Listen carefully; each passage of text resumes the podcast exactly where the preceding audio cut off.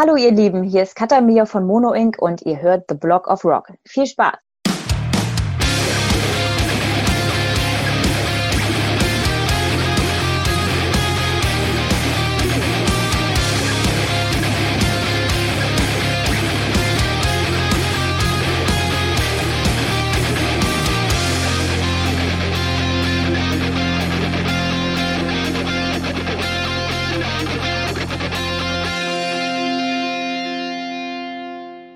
Hallo, willkommen bei The Block of Rock, deinem Hardrock und Heavy Metal Podcast Musikmagazin. Ich bin Uwe Lerch und ich nehme dich backstage mit zu den Rockstars. Natürlich quatschen wir über die Musik, die uns alle verbindet, über neue Platten, über Livepläne und was früher so war. Aber wir sprechen auch über die Menschen dahinter. Was hat sie inspiriert und motiviert und welche Rockstar-Tipps haben sie für dich da draußen? In den Show Notes, das ist die Beschreibung zu dieser Episode, über die du das hier gerade hörst, findest du einen zentralen Link für alle weiteren Informationen, der dich aber auch in meine offizielle Facebook-Gruppe führt. Ich würde mich freuen, wenn wir uns hier kennenlernen. Bist du nun am Start? Na dann komm doch mit! Zum Zeitpunkt dieser Aufnahme sind es nur wenige Tage vor dem ersten Advent und so möchte ich euch diesmal etwas zur Ruhe kommen lassen. Dazu spreche ich heute mit und über Mono Inc., die eine neue Compilation mit ihren besten Balladen im Anschlag haben. Melodies in Black entführt euch auf eine romantische musikalische Zeitreise durch die komplette Diskografie der Hamburger Darkrocker.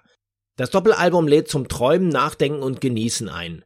Aber alles der Reihe nach von der Frau, die in der Band normalerweise für Takt und Tempo sorgt. Schlagzeugerin Lady Katamia. Hallo Katamia, ich freue mich, dass du dir Zeit genommen hast. Wie geht's dir? Hi Uwe, ich freue mich sehr bei dir zu sein. Ähm, ja, ich bin Katamia von Mono Inc., falls mich jemand nicht kennt. Und ja, ich bin schon total gespannt auf das Gespräch mit dir. Es gibt vielleicht zwei oder drei Hörer, die dich nicht kennen, aber ich verfolge euch ja schon relativ lange und freue mich, dass wir heute auch zusammen quatschen. Bisher hatte ich immer mit den Jungs zu tun, aber heute haben sie mal die Chefin von quasi von der hinteren Seite vorgestellt, nämlich du bist ja eigentlich die Schlagzeugerin und machst aber auch Vocals bei Mono Inc. Ganz genau. Ich spiele Schlagzeug und ich singe ja ein bisschen im Hintergrund. Ja, Chefin würde ich mich jetzt nicht nennen. Wir sind ja eine sehr demokratische Band, aber ja, ich bin gespannt. Freut mich, dass ich jetzt heute mal bei dir sein darf. 2020 begann ja für die Raben phänomenal. Ihr habt ein neues Album gehabt, The Book of Fire, wo ihr auf eins in die Charts eingestiegen seid. Das war natürlich ein Riesending, das Jahr so zu starten. Das war tatsächlich ein Riesending. Also das war, ja, ich würde sagen, eins der krassesten Ereignisse, die ich in dieser Band bisher erleben durfte. Und ähm, ja, es war auch eine unfassbar krasse Erfahrung. Allerdings durften wir die ja bis heute noch nicht so richtig zelebrieren. Ja, ihr habt die Tour angefangen. Ich habe es ja auch ein bisschen verfolgt. Ihr wärt ja auch hier in meine Gegend gekommen, nach Wiesbaden, und habe mich auch schon drauf gefreut auf das Konzert. Ähm, ja, und dann kam ja alles ein bisschen anders. Vielleicht magst du mir noch mal ein bisschen Revue passieren lassen, weil ihr wart ja wirklich sozusagen live dabei, als es gestartet ist mit der blöden Pandemie. In der Tat, ja, also es war wirklich eine krasse Erfahrung. Wir haben ähm, wir haben erfahren, dass wir diese, diese Nummer eins erreicht haben und waren natürlich alle irgendwie erstmal ziemlich geplättet. Also wir haben es eigentlich noch nicht mal geschafft, uns richtig zu freuen, sondern wir haben uns eigentlich nur noch angestarrt und waren irgendwie total baff und haben dann gesagt, okay, das ist, es ist nicht unsere Eins, sondern es ist die Eins von uns und unseren Fans gemeinsam, denn ohne unsere Fans hätten wir ja nichts erreicht. Dementsprechend haben wir gesagt, okay, wir wollen jetzt mit unseren Fans die fetteste Tour spielen, die wir je gespielt haben. Es soll alles geil sein, wir wollen was zurückgeben und haben wirklich alles, was wir irgendwie hatten in diese Tour investiert, haben geprobt wie die Bekloppten.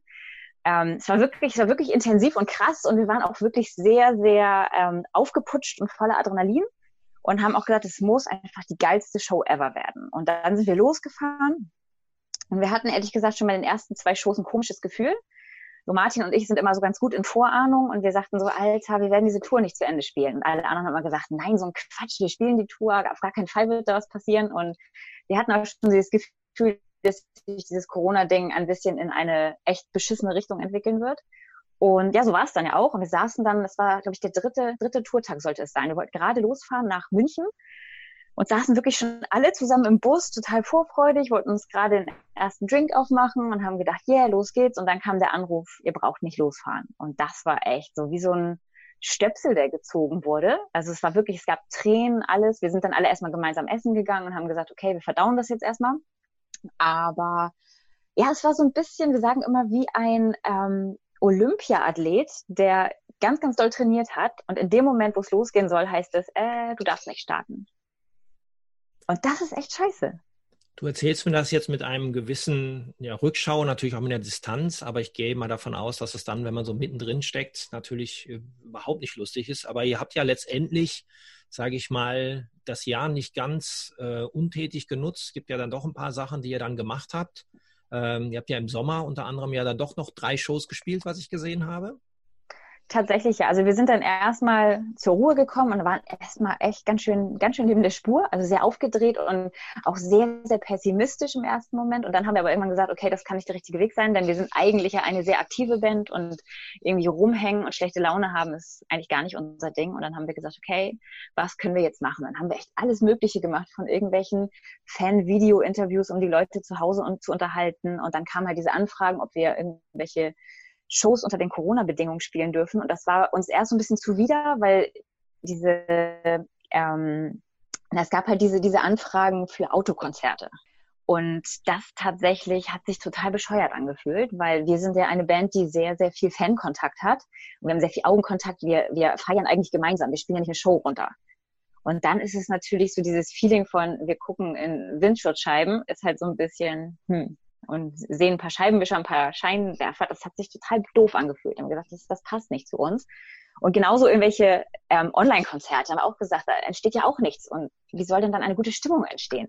Und dann kamen diese Anfragen ähm, unter diesen Bedingungen. Es gab einmal dieses Strandkorb-Konzert und dann noch zwei andere Konzerte, wo die Leute halt unter einem bestimmten ja, in bestimmten Sitzreihen und einmal irgendwie in so Pferdeboxen und so saßen. Und das war dann für uns stimmig, weil wir halt wussten, okay, wir können die Leute angucken, wir können irgendwie Blickkontakt haben. Und das war dann irgendwie eine Sache, wo wir gesagt haben, okay, genau das machen wir, das ist es. Ihr habt aber trotzdem die Zeit auch nutzen können, um an neuen Songs, zumindest an ein paar Songs zu werken und habt jetzt gerade ein neues Album am Start, ähm, der eigentlich der perfekte Soundtrack für diese doch, ich sag mal, etwas düstere Zeit ist melancholisch, nachdenklich, emotional und ein bisschen traurig. Wie seid ihr auf die Idee gekommen, diese Balladen zusammenzustellen? Es war doch eigentlich längst eh schon überfällig, sowas mal zu machen. Aber es hat wahrscheinlich jetzt durch diese Zeit auch so ein bisschen, sag ich mal, denn die Idee ist ja wahrscheinlich bei euch dann schneller gereift, oder?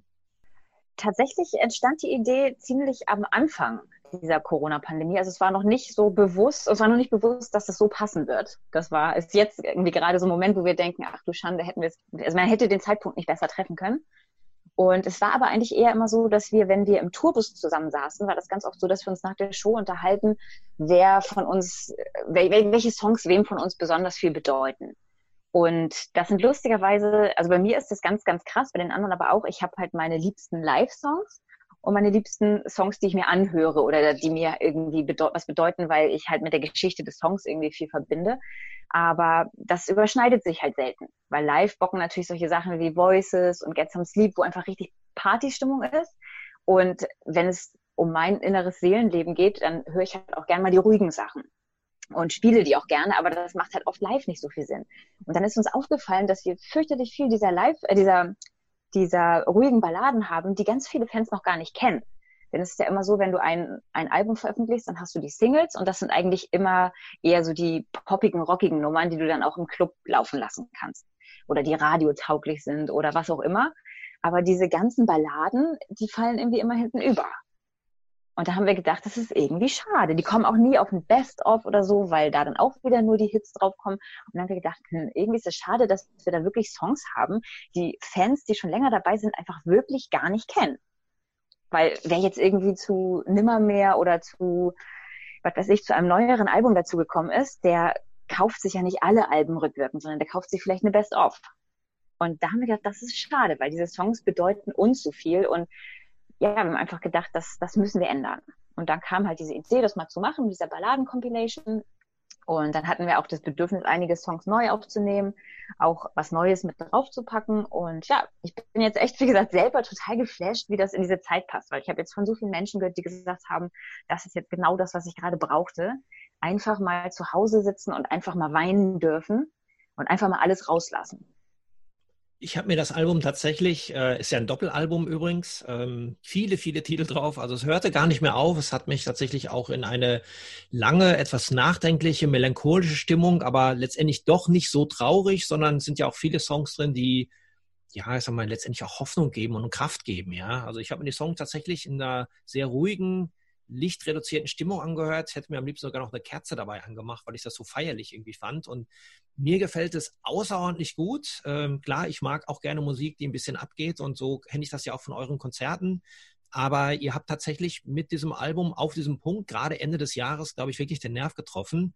Ähm, und ihr habt ja, wie du ja gerade auch schon gesagt hast, einige Songs nochmal neu gemacht, ja. Also gerade jetzt auch eure, euer neues Video zu Life Hates You.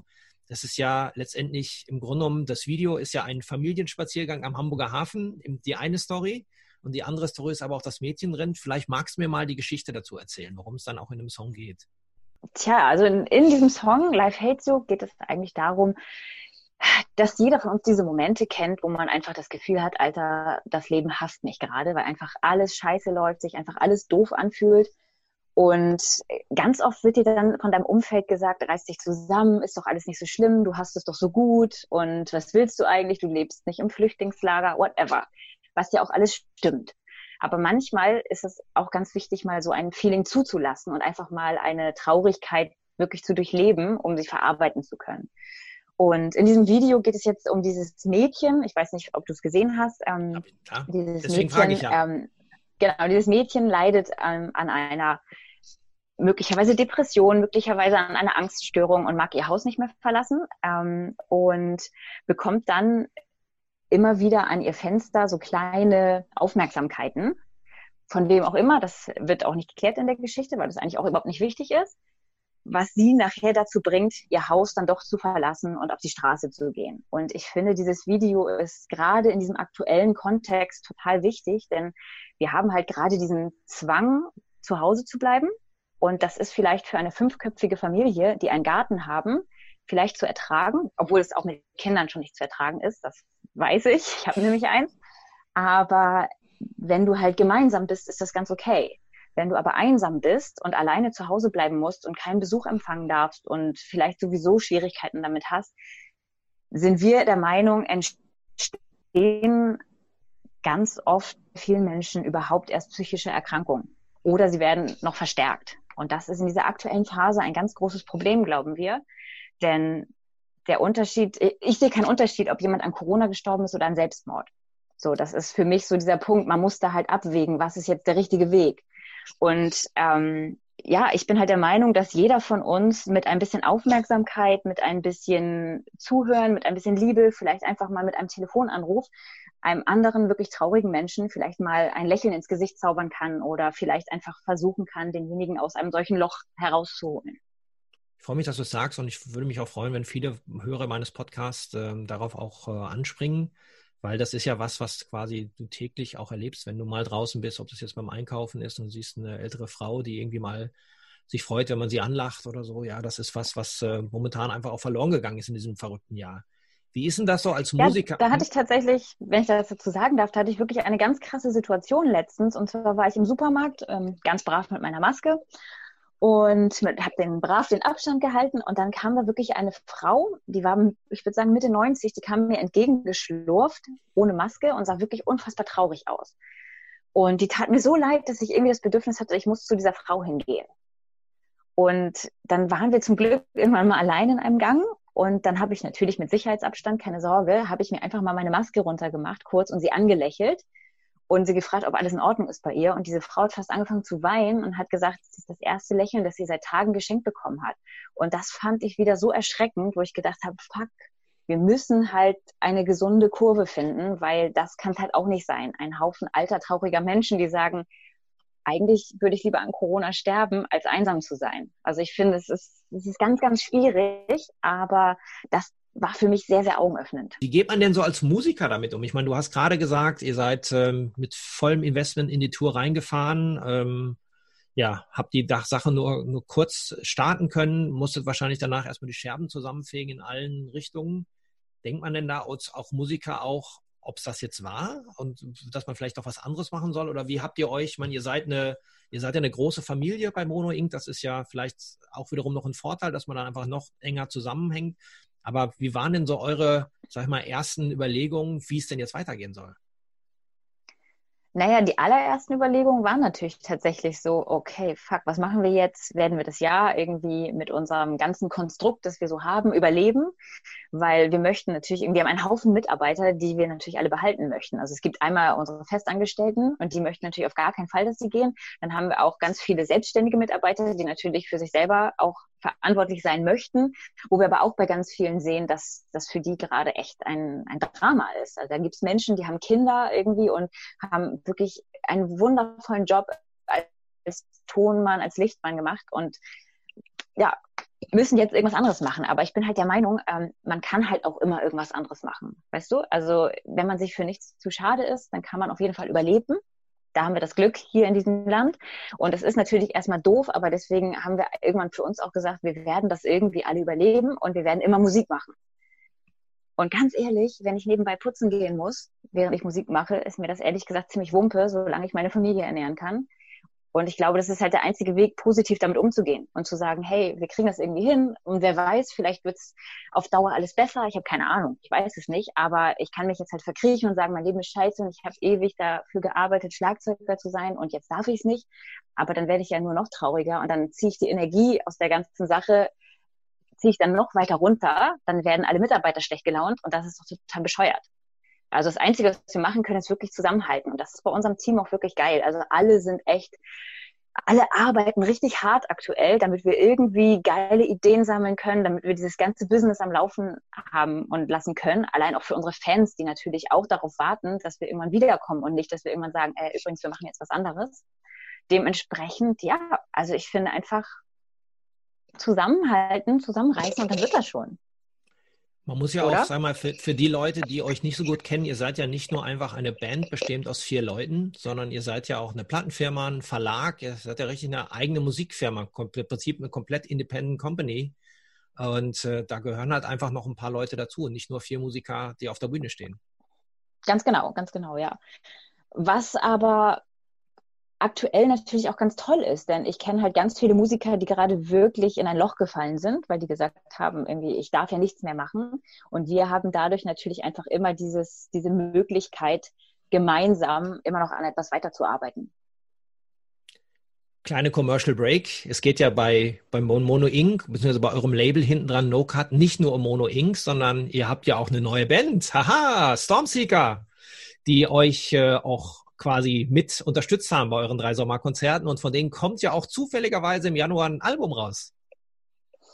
Ja, tatsächlich, Stormseeker ist eine großartige Band. Ähm, ich freue mich total. Ich habe die netten Damen und Herren tatsächlich auf unseren drei Konzerten kennenlernen dürfen und war auch tatsächlich menschlich sehr, sehr positiv überrascht und fand das ganz toll. Ich freue mich immer, wenn ich Musiker kennenlernen darf, die mir nicht nur musikalisch gefallen, sondern auch menschlich. Das ist nämlich auch nicht so, auch nicht immer der Fall. Und die waren wirklich, wirklich süß. Also ganz, ganz freundliche Menschen. Ganz, ganz liebe, positive Leute. Das ist echt toll. Ich bin sehr gespannt. Ich habe ein bisschen reinhören schon, dürfen schon in das Material. Da hat mir ja eure Promotion-Agentur schon etwas zukommen lassen. Und äh, da bin ich mal sehr gespannt, wenn hoffentlich wird das Jahr, weil es ja sehr, sehr fröhliche Musik ist, sehr partymäßig, hoffentlich wird das Jahr so, sag mal, in, in starten, so dass man mit dieser Musik dann am besten gleich in 2021 durchstartet, wo ja dann Mono Inc. auch wieder auftauchen. Und da kommen wir ja gleich noch zu. Was ich noch mal wissen wollte, jetzt quasi zu dem Gespräch, was wir gerade hatten, Du bist ja damals sehr jung gewesen, also du bist natürlich immer noch sehr jung, Kadamia, aber als du damals zu Mono Inc. gekommen bist, warst du ja noch sehr jung bist ja nun doch schon einige Jahre dabei. Was hast du denn vorher gemacht? Weil ich wollte einfach darauf hinaus, ob es für dich auch eine Alternative noch gegeben hätte, abseits der Musik, wenn es jetzt mal nicht so gut ausgegangen wäre. Hast du was anderes vorher gelernt, gemacht, abseits von Schlagzeugspielen und Singen? Tatsächlich habe ich vor Mono Inc. Abitur gemacht. Das ist auch und gut. Genau, und ich bin direkt nach dem Abi eigentlich, also ich glaube so, ich habe da ein bisschen Schlagzeugunterricht gegeben, solche Sachen und bin dann aber auch echt schnell bei Mono Inc. gelandet, wobei natürlich Mono Inc. am Anfang, ähm, das war, ich bin nicht in eine Band gekommen, die irgendwie auf Platz eins war und irgendwie mir mega viel Kohle gezahlt hat oder so, sondern es war am Anfang echt ein Projekt, an dem wir alle gemeinsam gearbeitet haben. Das bedeutet, es war einfach sehr, sehr viel Arbeit für nichts im ersten Moment wir haben halt vor fünf Leuten gespielt und waren froh, wenn wir irgendwie unsere Kosten irgendwie ja zusammenkratzen konnten. Also nicht mal reingekriegt haben wir die sowieso nicht, aber irgendwie, dass wir das, irgendwie zusammen finanzieren konnten. Ähm, und dementsprechend habe ich dann halt wirklich so Kleinkram gemacht nebenbei. Ich habe in ganz vielen diversen kleinen Gala-Bands und so gespielt, um einfach ein bisschen Geld zu verdienen. Ich habe mit einer Samba-Truppe gespielt. Also musikalisch habe ich damals wirklich viel ausprobiert, wobei eigentlich immer klar war, dass bei mir, ähm, dass, dass ich eigentlich für Rockmusik gemacht bin. Also ich weiß noch, während meines Musikstudiums wurde ich immer ausgelacht, wenn ich Jazz spielen sollte, weil alle mal gesagt haben, Gott, nicht so laut, das geht doch nicht. Und ich kann halt mit Jazz überhaupt nichts anfangen. So dementsprechend, ja, ich glaube, aktuell ist das schon richtig so, dass es so gekommen ist, wie es gekommen ist. Aber ich habe auch viele andere Interessen. Also ich glaube, wenn ich jetzt diesen Job nicht mehr mache, werde ich schon irgendwas finden, was mir dann auch Spaß macht. Ich bin da sehr, sehr offen. Hast du denn jetzt in der Corona-Zeit vielleicht für dich auch irgendwie neue Gewohnheiten entwickelt oder auch äh, neue Hobbys gefunden oder Sachen ja, mal etwas intensiver gemacht, wo du früher nicht dazu gekommen bist, gerade weil ihr auch immer viel unterwegs wart? Oder hast du dich aufs Mama-Sein konzentriert? tatsächlich konzentriere ich mich sowieso immer sehr, sehr aufs Mama sein, denn ich finde das total wichtig. Ähm, unsere Kinder sind nur einmal klein und wenn du irgendwie die Möglichkeit hast, Zeit mit deinem Kind zu verbringen, dann solltest du es, glaube ich, auch tun. Und das ist auch der Grund, warum unser Sohn, unser Sohn immer mit auf Tour ist. Also wir würden ihn nicht irgendwo lassen, sondern wir nehmen dann jemanden mit, der ihn während der Show beaufsichtigen kann. Aber wir möchten eigentlich schon immer gemeinsam unterwegs sein. Das finden wir schon ganz schön. Und ja, natürlich habe ich mir sehr viel Zeit für ihn genommen, der Papa genauso. Und ähm, ja, ich habe tatsächlich ein paar Sachen entwickelt. Ich war anfangs war ich wirklich zwei Monate lang jeden Tag joggen. Das war ziemlich cool, als das Wetter noch schön war. Und ich habe, das habe ich aber tatsächlich vorher schon angefangen. Ich habe sehr viel versucht zu reflektieren, ähm, meine Psyche aufzubauen, also tatsächlich wirklich an mir zu arbeiten. Denn jeder von uns hat ja irgendwie so seine Spackung, was nicht unbedingt heißt, dass man jetzt irgendwie psychisch total krank oder irgendwas ist, aber jeder von uns hat ja so seine, seinen inneren Schweinehund, seine inneren Glaubenssätze, die einen ganz schön ähm, beeinflussen können. Und ich habe einfach da keinen Bock mehr drauf gehabt. Und ich habe tatsächlich vor Corona schon damit angefangen, aber das hat mir jetzt natürlich so einen Schub gegeben, wo ich manchmal auch schon dachte, vielleicht sollte das alles so sein, dass ich jetzt ein bisschen Zeit dafür hatte. Und ich habe wirklich ganz intensiv an mir gearbeitet und ja, wirklich mich sehr, sehr bemüht, irgendwie mein Bewusstsein ein bisschen zu erweitern, Verständnis für Menschen zu entwickeln, die andere Meinungen haben als ich und einfach, ja, ein bisschen, um auf Dauer ein bisschen ruhiger das Leben zu gehen. Gehören denn dann dazu auch so typische Rock'n'Roll-Aktivitäten wie Achtsamkeitsübungen und Meditation? Ich habe zwischendrin tatsächlich sowas auch gemacht, um erstmal runterzukommen, weil ich war wirklich nach diesem Corona-Ding, als die Tour abgesagt wurde, habe ich das wirklich gebraucht. Mittlerweile bin ich allerdings an einem Punkt, wo ich mich jetzt nicht mehr bewusst hinsetzen muss und sagen muss, so und jetzt mache ich eine Meditation und jetzt mache ich das, sondern bin jetzt echt nach wie vielen Monaten, acht Monaten, neun Monaten an einen Punkt gekommen, wo ich in so eine allgemeine Dauerruhe gekommen bin und mich tatsächlich wirklich sehr, sehr viel besser und wohler fühle in meiner Haut. Du wirkst auch sehr ausgeglichen für das, was ihr dieses Jahr habt. Ja, ich bin auch echt ziemlich entspannt. Keine Ahnung. Sehr schön, sehr also schön. Ich bin halt, ich bin halt der Meinung, dass jeder von uns, also das Einzige, was jeder von uns aktuell tun kann, ist zu versuchen, ein wenig positive Energie in die Welt zu bringen. Weil wir werden gerade von so viel Negativen ähm, bombardiert. Ich meine, du musst ja nur den Fernseher anmachen, dann kriegst du ja schon Brechreiz.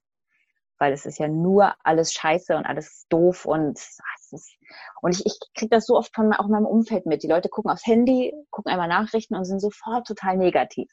Und ich finde das halt ganz wichtig, dass wir jetzt versuchen, irgendwie das Licht zu sehen und nicht immer nur alles, was scheiße ist. Deswegen lass uns auch gleich mehr nach vorne schauen. Was mich ganz noch kurz so interessieren würde, ich habe äh, habe dich natürlich auch auf Instagram mal recherchiert. Ähm, ihr wart letztes Jahr, glaube ich, in Thailand, wenn ich das so richtig gesehen habe. Auf jeden Fall hast du Fotos aus Thailand gepostet und ihr wart ja auch mit der Band selber in China.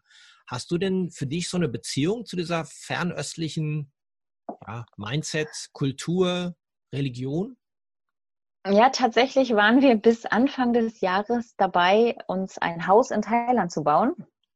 Ähm, meine Familie und ich sind eigentlich tatsächlich, wenn es irgendwie möglich ist, mindestens das halbe Jahr in Thailand gewesen.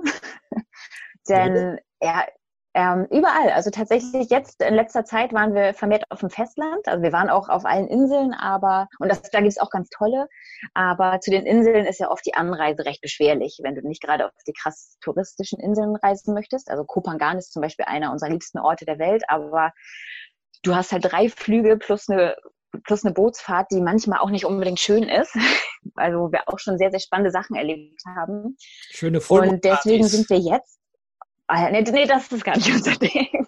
Nee, aber tatsächlich, wenn du auf diesem Boot da irgendwie fährst und plötzlich fliegt das Dach weg und solche Sachen wegen eines Sturms, dann fühlst du dich echt manchmal ganz schön, ist manchmal ganz schön aufregend. Naja, und wir haben tatsächlich angefangen, ein Haus zu bauen, aber eher auf dem Festland, weil wir da tatsächlich so eine Gemeinschaft gefunden haben, wo wir uns sehr wohlfühlen, ganz viele tolle Leute kennengelernt haben und da auch wirklich gerne waren. Und es war halt sehr ursprünglich. Also wenig Touristen, ganz viele Thais. Du musst dadurch halt auch Thai lernen, damit du auch dich wirklich unterhalten kannst, weil da niemand Englisch spricht.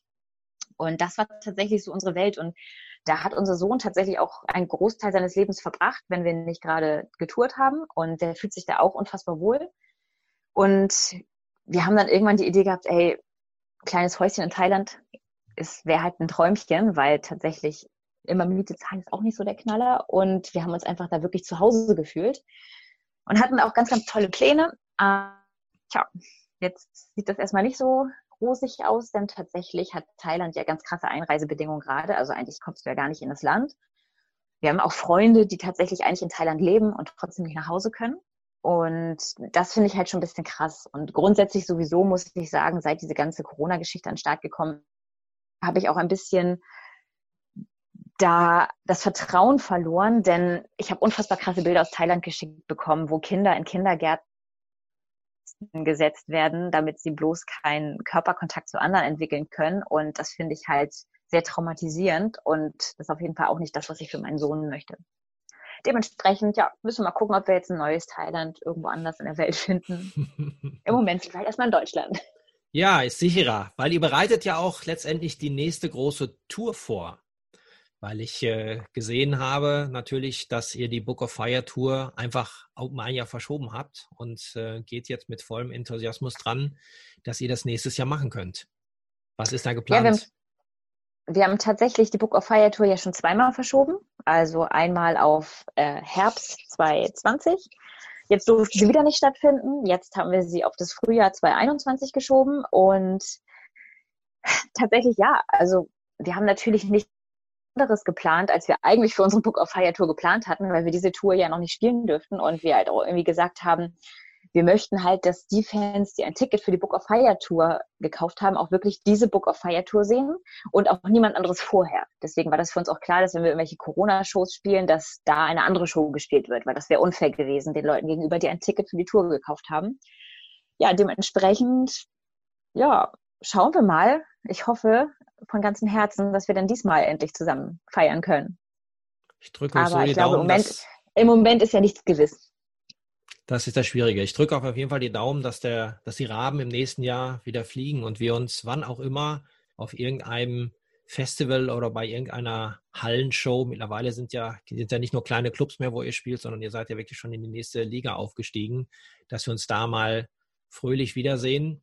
Habt ihr denn in der Zwischenzeit nochmal weitere Songs geschrieben und die Zeit genutzt, um einfach schon mal ein weiteres Album vorzubereiten, was dann danach, nach der Tour quasi in Angriff genommen wird?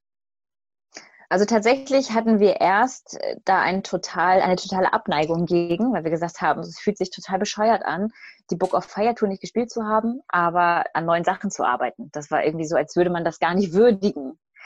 Aber tatsächlich sind wir ja eine Band, die selten stillsitzen kann. Also haben wir natürlich schon ein bisschen rumgedengelt und ein bisschen angefangen und ja, mal gucken, was sich da so entwickelt. Ich bin sehr gespannt. Wir sehen uns auf jeden Fall im nächsten Jahr es wird schon passieren. Ich drücke euch die Daumen, dass der, dass die Raben im nächsten Jahr wieder fliegen. Liebe Grüße zu euch. Alles Gute, Katamia.